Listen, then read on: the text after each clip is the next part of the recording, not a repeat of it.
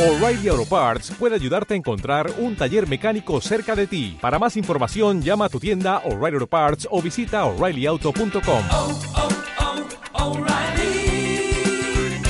oh, Parts.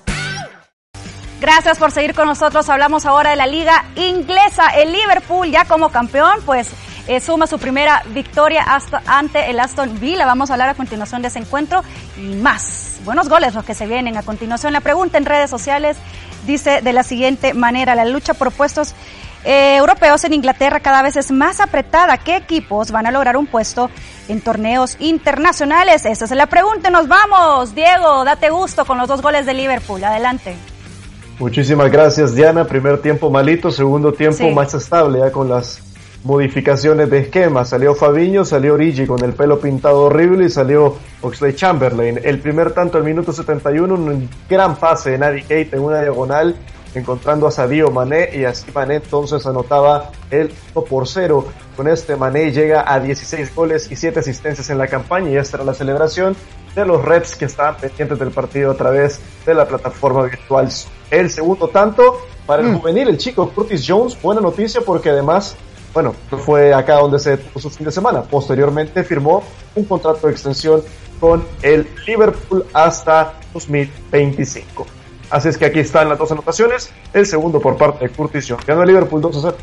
Muy bien, hablemos de esta jornada 33 de la Liga Premier empecemos con el partido del actual campeón de la Liga Premier, el Liverpool, recibiendo al Aston Villa. Liverpool hacía su debut en casa como campeón de Inglaterra.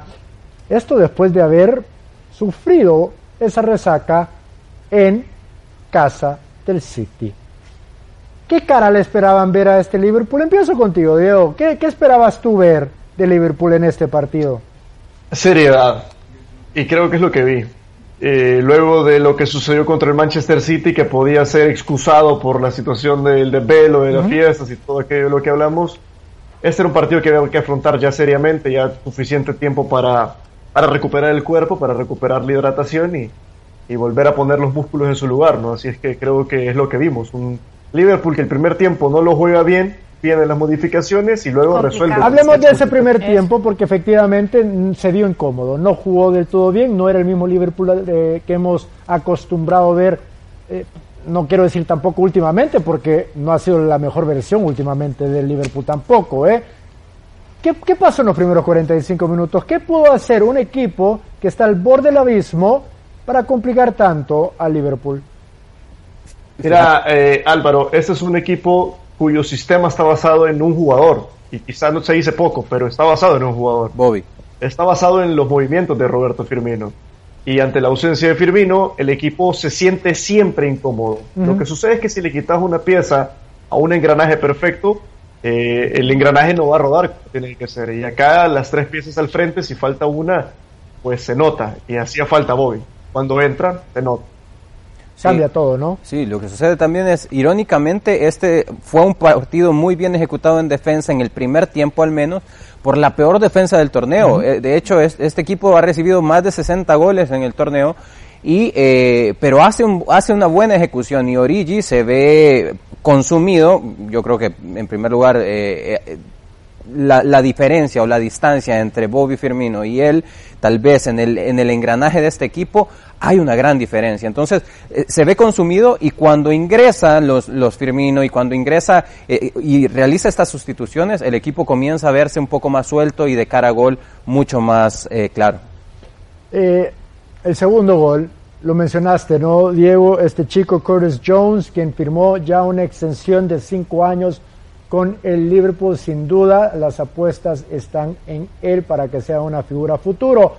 ¿A quién pudiera llegar a compararlo? Uh, es una pregunta complicada.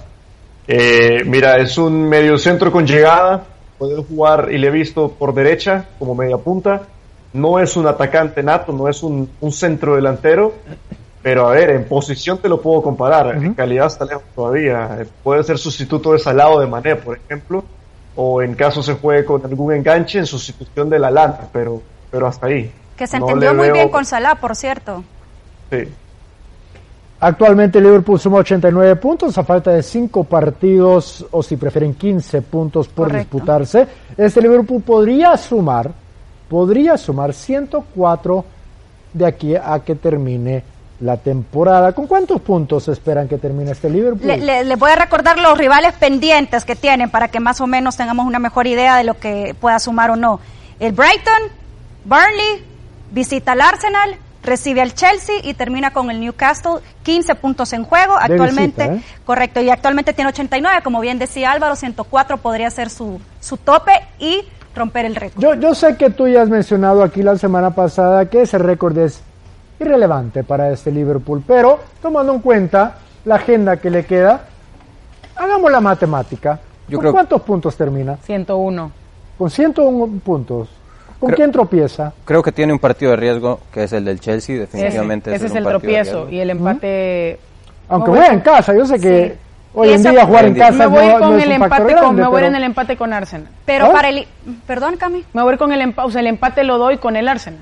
Uf, Al Arsenal le va a hacer 4 o 5. al Arsenal le pasa Ay, ya sabía yo que tenía que saltar. No, mira, y, y quieras, yo sé que ahorita no entra el tema de la afición, etcétera, pero sigue una racha invicta de Liverpool en casa, 24 partidos sin perder en casa, y ahí es donde recibe precisamente al Chelsea, que no se les, que de repente juega bien y de repente. pero es un buen es un buen punto. Yo sé que hay mucha confianza ante el Arsenal, pero juegan en casa del Arsenal y últimamente la marca de Liverpool jugando de visita no es para nada bien. De hecho, si no me Creo que equivoco, Diego se, se, se aplica mucho ha perdido los últimos cinco, ¿no? Sí, pero Yo, yo, yo lo que veo es la tabla. El Arsenal es uno de los equipos más mediocres de la liga. Sí, no- no, ha tenido consistencia, Séptimo. eh, más aún en defensa. Yo creo que eh, no- yo no lo metería como un partido de riesgo. Para mí hay un partido de riesgo nada más y es Ah, el hablando de riesgo, yo sé que tenemos que ya pasar al otro partido, pero rapidito. El Aston Villa, eh, por otro lado, solo ha sido capaz de sumar dos empates y tres derrotas desde el inicio de temporada, totalizando apenas dos goles más que yo. Eh, con 27 puntos en tabla, imagínense. Está a solo a un punto del Watford y cuatro del West Ham United de cara a la salvación. De estos tres equipos, ¿quién se salva? Rapidito, Camila. Dijiste el Aston Villa, El Watford. Aston Villa, Watford y West Ham. Se salva el West Ham. Sí, para mí, para mí también West Ham. eh, Bueno, se pueden salvar dos, ojo, A ver, en ¿eh? teoría se salvan dos. Claro. Bueno. Sí. Claro. lo que pasa es que el caso del Watford y, Es que- y Y el entre los otros dos, también, entre los otros dos pueden cualquiera de los dos, pero yo yo sí rescato al West Ham. Sí. Yo también. Aston Villa está destinado entonces a descenso. Yo veo al West Ham salvándose y le tengo más fe al Bournemouth que al Villa o al Watford. Wow. Bueno, El, el Bournemouth está empatado en puntos con 27 el Aston Villa Sí. Correcto. y a uno del Watford. Así es que, bueno, por una cuestión quizá de romanticismo le tengo más fe al Bournemouth que, que al Aston Villa. wow, un grande entonces cayera y va a caer a la liga de descenso. Pasemos entonces al otro partido, Manchester City tropezando ante el Southampton. Diego, sin duda vas a ¿Saben qué me de encantó? Una declaración, bueno, primero miremos esta joya, ¿no? Golazo. que Adams, el único tanto del partido, y oiganme este dato, con el 26% de la posesión lo ganó el Southampton, Sí. Claro. no le prestaron. a- Ahora va- les quería comentar. Ah, quería perdón, comentar. Diego, solo vean este ángulo. Este es el mejor ángulo de todos. Vean esto, cómo gira la, vean la pelota. Golazo. Qué bárbaro. Golazo. Lo que te quería comentar, dijo Raheem Sterling que su temporada había arrancado en este partido, luego de ganarle al, al, al Liverpool, que este era el primer partido de su nueva temporada. ¿Ah, sí? Pues nada, avisarles que ya tenemos tres puntos de ventaja también en esa temporada, que perdió su equipo y ganó el Liverpool. Muy bien, y con ese único gol justamente pierde el Manchester City 0-1 de visita ante el Southampton. A ver, ¿con qué expectativa entraron ustedes a este partido? Que el City no se le iba a complicar contra Exacto. un Southampton que está en media tabla para abajo. iba a o sea. mantener el ritmo del partido anterior que vimos contra el Liverpool y que probablemente iba a tener un marcador similar. Son de esos accidentes del fútbol que no te entendés Ah, cómo sucede. momento, para mí no es tan momento. accidente. Fue este un accidente Se del confió, el- fútbol. El hecho de no tener a Kevin De Bruyne en cancha surge nuevamente la palabra favorita de, de Manuel, perdón, Sí. Manuel. No, pero sí es un accidente. Sí, es un Sí, es un accidente, es un, partidazo del arquero de Southampton, es, Sí. es un partidazo de McCarthy. McCarthy. Eh, en- en- si te fijas, el gol que el gol de Che Adams es, es un gol en el que recupera la pelota desde su, su área y así fue todo el todo el todo el partido. El, el, City ¿Pero intenta fue un sacar la pelota. accidente o fue bien, bien plantado el partido? Es que mira, al final el Southampton lo que hace es replegarse muy bien y jugar a defenderse media vez anota, anota, anota ese golazo, pues eso es lo que hace y no le cede espacios al City, que el City eh, tuvo el 74%, como bien lo mencionaba Diego, de posesión del balón, eh, pero al final, o sea, es el portero precisamente de Southampton que tiene dos, tres atajadas claves. Fernandinho eh, por poco ya anota un gol, Entonces pero hay se- que darle mérito a ese palo. hombre, hay que construir una estatua al Totalmente, hombre. Totalmente, por Entonces eso no es un accidente del fútbol. ¿Tuvo bueno. mérito el Southampton, sí o no? Sí lo tuvo por lo que te digo, pero- porque porque logra mantener el resultado. Pero el Pero sí City, es un partido, sí. el City al Perdón, final Diana. creo que se acomoda y se y, y se confía en un partido que según ellos no les iba a complicar. Pero Bueno, esa es la belleza de la Liga Premier, ¿no? Exacto. Esa es la belleza de la Liga. Premier. Esto no lo ves en, sí, una liga española, esto no, No. lo ves, ¿no? Rara vez. Cuesta mucho más verlo. Rara vez. Ajá. Una belleza esto, ¿eh?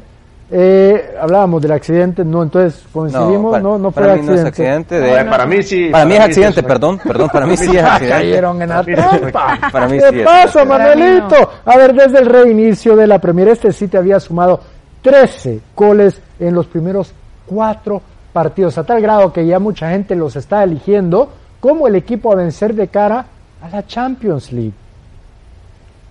Ya lo platicamos un poquito.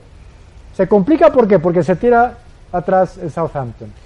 Eh, se complica en una jugada de salida que la tienen fabricada muy bien de memoria. De hecho, no, su lateral izquierdo se mete como como 5 cuando para hacer el, el 4 contra 2, para hacer el 8 contra 4 en salida del, del Manchester City y ahí es donde le roban la pelota. Ajá. Es, exactamente. Y es, esa es la única jugada en la cual el, el equipo se complica. Es un error ahí- de Simchenko que roban bien el balón y lo terminan aprovechando. Exactamente. ¿Pudo absolutamente haber hecho es una jugada ya ensayada. Camila?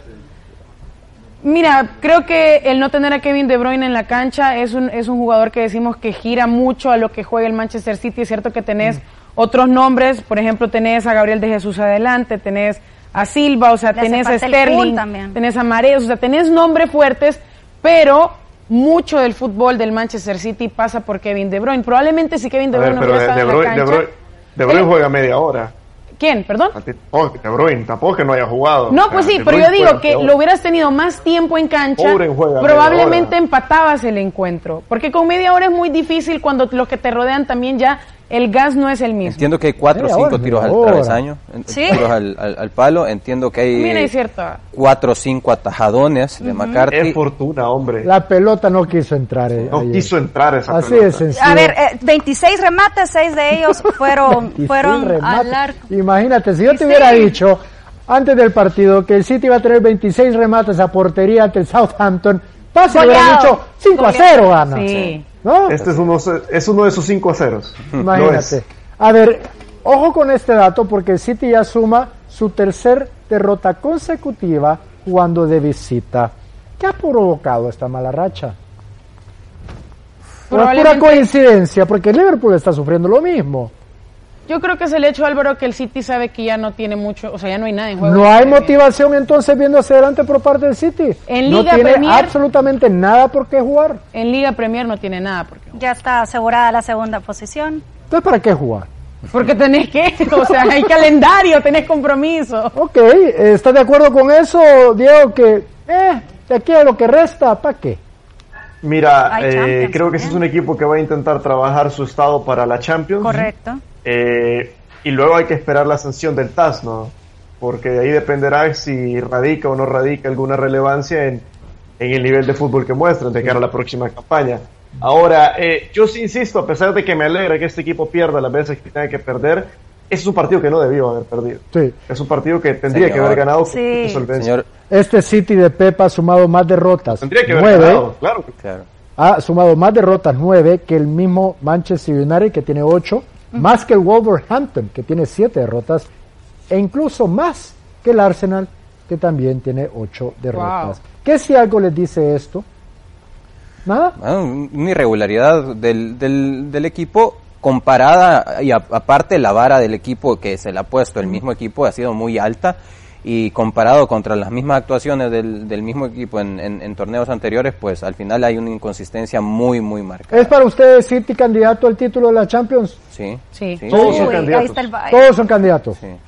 Para mí, todos los equipos que participen en lo que quede de la Champions son candidatos. Vale, vale mencionar Es también que este día la UEFA ya tomó la decisión de que los partidos de vuelta de los octavos de final se van a jugar en los estadios de los equipos que le tocaría jugar en los estadios. Ok. ¿Sí? ¿Está claro? Por lo tanto, el City va a jugar en casa. va a jugar en casa y, y lle- lleva un resultado que juega a su favor Correcto. ¿Esperan ustedes ver a Pep Guardiola como director técnico del City la próxima temporada? sí Difícilmente con el... con- si depende qué suceda. creo que sí. Sí. lo que no Va a veo llegar Juan Malilo y no lo va a llevar por gusto. exactamente lo que no veo es una continuidad de De varios Algunos jugadores. de muchos Ajá. jugadores Muy bien. Eh, pasemos entonces a la victoria importante, victoria del Chelsea sobre el Watford. 3 por 0, Diego. Vamos a ver entonces el partido entre Chelsea y Watford 3 a 0. Ganaron los Blues londinenses. El primero de los tantos al minuto 28, anotado por el campeón del mundo Oliver Giroud. Asistencia de Ross Barkley. Una muy buena definición de pierna izquierda para el francés Oliver Giroud, que dicen que tiene poco gol, pero mucha clase. Ahí estaba el primero de los tantos. Luego William. Tentí ejecutar desde el punto penalti. Una penal falta sobre Pulisic. Christian Pulisic. Ahí estaba clarísima Qué la falta. Nada que discutir por parte de Mariapa, que se equivoca, y luego, pues, otro especialista, ¿no? Así como Ramos, William, desde el punto penal, le correspondía la anotación. Y para sellazo, partido con Partidazo, una- un partidazo Ross Barkley, ¿no? Para sellarlo con una anotación, pues aparecería el dorsal número 8 del Chelsea, ponía el 3 a 0 frente al Watford, que peligra en descenso. Ganaron los de Frankie Lampard. Oye, así como va William, William está destinado a anotar un gol en cada uno Sí. de los meses en año calendario. es increíble, ¿eh? A ver, pasemos entonces a hablar de este 3 por 0 del Chelsea sobre el Watford. Chelsea venía de una derrota inesperada ante el West Ham en la jornada previa como su único tropiezo desde el reinicio de temporada. ¿Qué esperaban verle a este Chelsea después de esa derrota? Una Esto. mayor solidez defensiva. Sí. De hecho, es lo que había pedido Lampard y hoy se lo dan teniendo la portería en cero. No es tan difícil contra Watford, eso tampoco, ¿eh?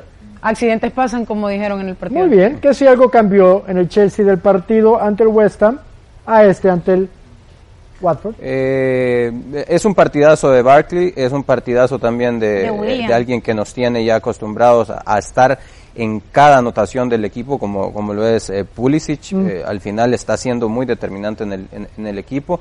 Eh, y, y yo esperaba esto, yo esperaba que el equipo vol- volviera a esa, a esa línea, a que nos volviera a seguir ilusionando con que es la gran promesa para pelear arriba el próximo torneo. A eso quería llegar. Diego, para ti, lo que estamos viendo del Chelsea en estos momentos, ¿trata más sobre el presente o el futuro? Para mí es una mezcla, por- porque por ejemplo creo que jugadores como William y como Pedro es muy complicado que vayan a mantener eh, su volumen de irrelevancia. Es cierto que Pedro no juega hoy, pero lo menciono como parte de esa gama de jugadores. Eh, mira, te soy honesto. A mí me gusta el Chelsea, me gusta, me entretiene verlo, pero me entretiene más el United. Y creo que es más promesa el United para la próxima campaña que el mismo Chelsea. Yo sí veo algunas flaquezas en jugadores puntuales que no creo que vayan a dar el paso más importante, los Ross Barkley, los Mason Mount, y creo que estamos viendo sus picos Pero más altos de rendimiento. No, me, me refiero a estos dos, ¿no? que son de los pilares fundamentales de cara a una posible reestructuración de futuro. Los Mount, incluso Andreas Christensen, a mí es un central que no me gusta. Eh, Tomori no está jugando, está jugando Souma. Uh, y luego, te insisto, con lo de Ross Barkley, eh, creo que ese es el techo de estos jugadores. Ahora, no van a ser titulares el otro año. Ahí seguramente estará Sijic, ahí seguramente pueda llegar a estar Havertz. Adelante no vamos a ver A eh, algunos de los nombres que menciono, vamos a ver a Timo Werner. Entonces, ya con esos elementos te puedo hablar de futuro.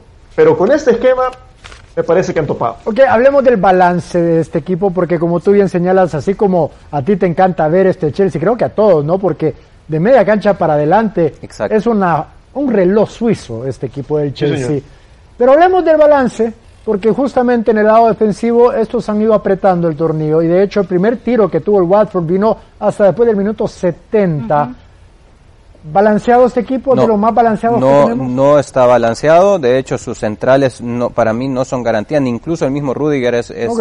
es- es garantía cuando lo hace como titular y ha encontrado una pareja como Christensen que tampoco es para mí garantía de primer nivel. Eh, a ver, son grandes centrales, pero estamos hablando de que es un equipo que quiere ser protagonista y no tiene centrales para ello. Son centrales clase B. Clase Eh, B. Sí tiene, clase B, claro. eh, dejando los clase A a los Laporte, en Liga Premier, ¿no? Laporte, Van Dijk, eh, esa línea. Maguire. Esos centrales clase B. El mismo Maguire que me le pinta en la cara al pobre niño el fin de Sí, semana. gran bailada que le dieron. A ver, cierto o digo, eh, tiene, que, re- tiene que reestructurarse en base defensiva, Álvaro. Necesita dos centrales de calidad. Recordemos que este es un equipo que históricamente ha tenido los Carvalho, los John Terry, eh, esa identidad fuerte que en el fondo no la ha recuperado. Luego, bueno, Rizzy James es un canterano que juega por uno de los costados. Tiene que dar el salto de fe, todavía no lo ha dado. A mí me genera mucha duda este equipo a pesar de lo mucho que me gusta verlo. Aparte, Te en defensa, duda. continuando en defensa, como bien dice eh, Diego, recurre a un canterano para dar rotación a los dos laterales titulares que no tienen mucha rotación. Uno de ellos es Aspilicueta y el otro es Marcos Alonso, ¿no? Entonces, al final son laterales que no tienen una rotación, que en banquillo no, no podés encontrar a alguien que pueda mantener el nivel y también considero que son laterales clase B. Pero ¿cuántos años tiene Marcos Alonso y cuántos años tiene Spilicueta, por ejemplo? No me da fe a mí las edades de ellos dos para ser... Aspilicueta tiene futuro 30, similares. Aspilicueta tiene 30 Alonso y, tendrá 28, ¿no? y Marcos Alonso tiene 29. 29, vale. También, ¿no? Sí, están, pero a, a lo que me refiero es que no tienen un, un- un recambio que eh, de garantía. A eso. Ok. Y están entre la clase A y la clase B. Uy, Aspilicueta estás en un limbo terrible. ¿eh? Estás en un limbo terrible. Eh, ¿Qué tan lejos está el Chelsea del Manchester United? Y me atrevo a decir como tercer mejor equipo de la liga. En, en no cuanto a números, para No, números. no, no, No, números en calidad, en calidad, en percepción, Claro. creo yo. Creo que no está tan lejos. Yo no lo No está tan lejos del United el Chelsea. Yo no lo pongo tan lejos. Yo, yo, yo en ese caso, ahorita, ahorita, yo no coincido tanto con Diego. Para mí, eh, el Chelsea sí está al nivel del Manchester United y para mí sí, sí, un partido entre esos dos al nivel que están Sería muy mostrando ahorita interesante. sería un partido muy, muy interesante.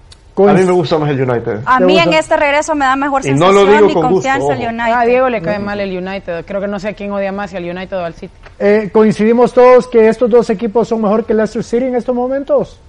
Sí. Sí, señor. Es que Leicester City Sin embargo, viene va a terminar, va a terminar tercero el Leicester. me Ah, ok, hablemos entonces. Yo sé que tenemos que avanzar, pero rapidito para cerrar el tema, la pelea para los últimos dos puestos de cara a la Champions, asumiendo que el Asumiendo City que el queda City para afuera con la sanción del TAS. Tenemos, se pone interesante esto, ¿eh? tenemos eh, ya, un tan solo punto separa a Leicester City ya del Chelsea. Chelsea. 58 puntos para el Leicester City, 57 para el Chelsea. Y el Manchester United está ahí, a la vuelta de la esquina, con 55 puntos. De esos tres equipos, ¿quién se queda fuera del baile? Camila, Asumiendo que sale el City, o sea, yo pondría los cuatro, pero si tengo que elegir que se quede fuera uno, pongo fuera al Chelsea. Chelsea queda fuera. United. Los tres van a estar en Champions. Pero para mí los tres van a estar en. Champions, son, son cuatro Sí. posiciones. En todo, en, en todo caso, eh, el Wolves que está en sexto es el, el que Jugaría Europa fuera. League. Jugaría, Sí. exactamente. Para mí van a estar los tres, Álvaro. Para Para mí mí, también. juega Claro, Leicester claro, City, pero para mí juega Chelsea, Chelsea y y para mí United. juega El United. United. Sí, señor. Solo Pero si tengo que sacar a uno, te saco al Chelsea. Solo falta que el TAS saca una, una, una joya de decisión en un par de Y semanas. queda el City todavía. Queda el City en Champions. En ese belleza. caso, ¿quién queda fuera?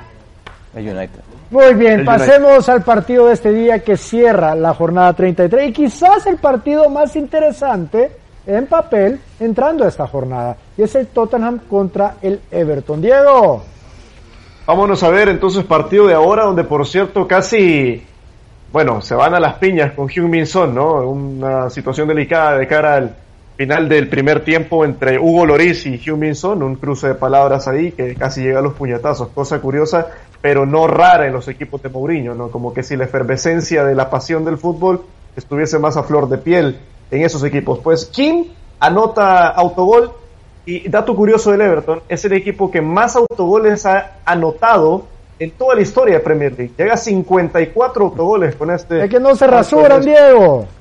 Bueno, Ya Lleva pelo. Ya pelo, ajá. Bueno, Yo uh, pu- pude haber sido un buen candidato para este equipo. Ah, vale, claro, claro. A ver, hablemos entonces de este partido sí que cierra la jornada goles. 33, Everton visitando al Tottenham. ¿Sobre quién buscaban aprender más en este partido?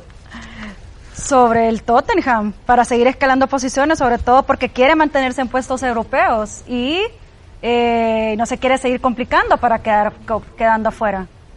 Eh, ahora, ojo, porque mientras Tottenham venía de ganar apenas uno de sus últimos nueve partidos, el Everton entraba invicto a este partido desde el reinicio de temporada. ¿Qué, qué les llamaba más la atención de este partido? El duelo de los banquillos. Ok, Ancelotti hablemos de eso. ¿Cómo lo vieron?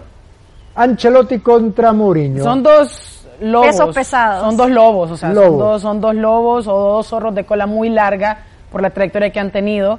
Eh, Mourinho tiene esto que es de Special One y lo transmite al final a sus jugadores. El partido no te puedo decir que se solventa por una genialidad de planteamiento, sino por un error del equipo contrario.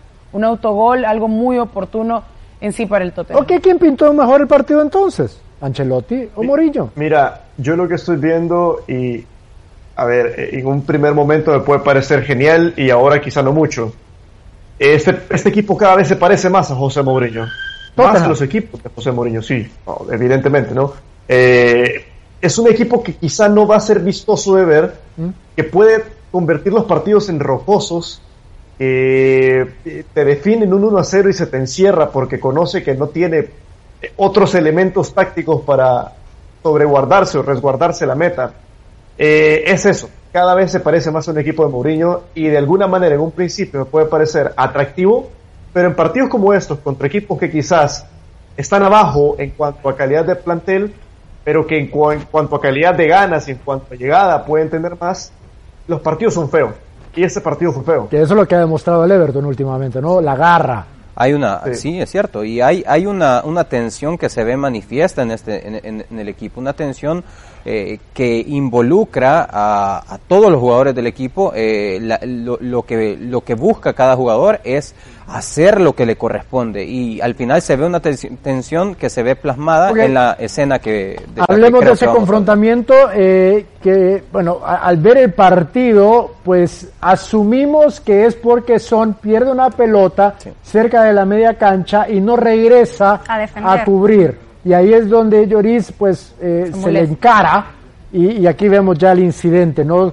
Eh, hay un intercambio fuerte, hay empujones, obviamente Lloris muy, pero muy agresivo, reclamándole a Son.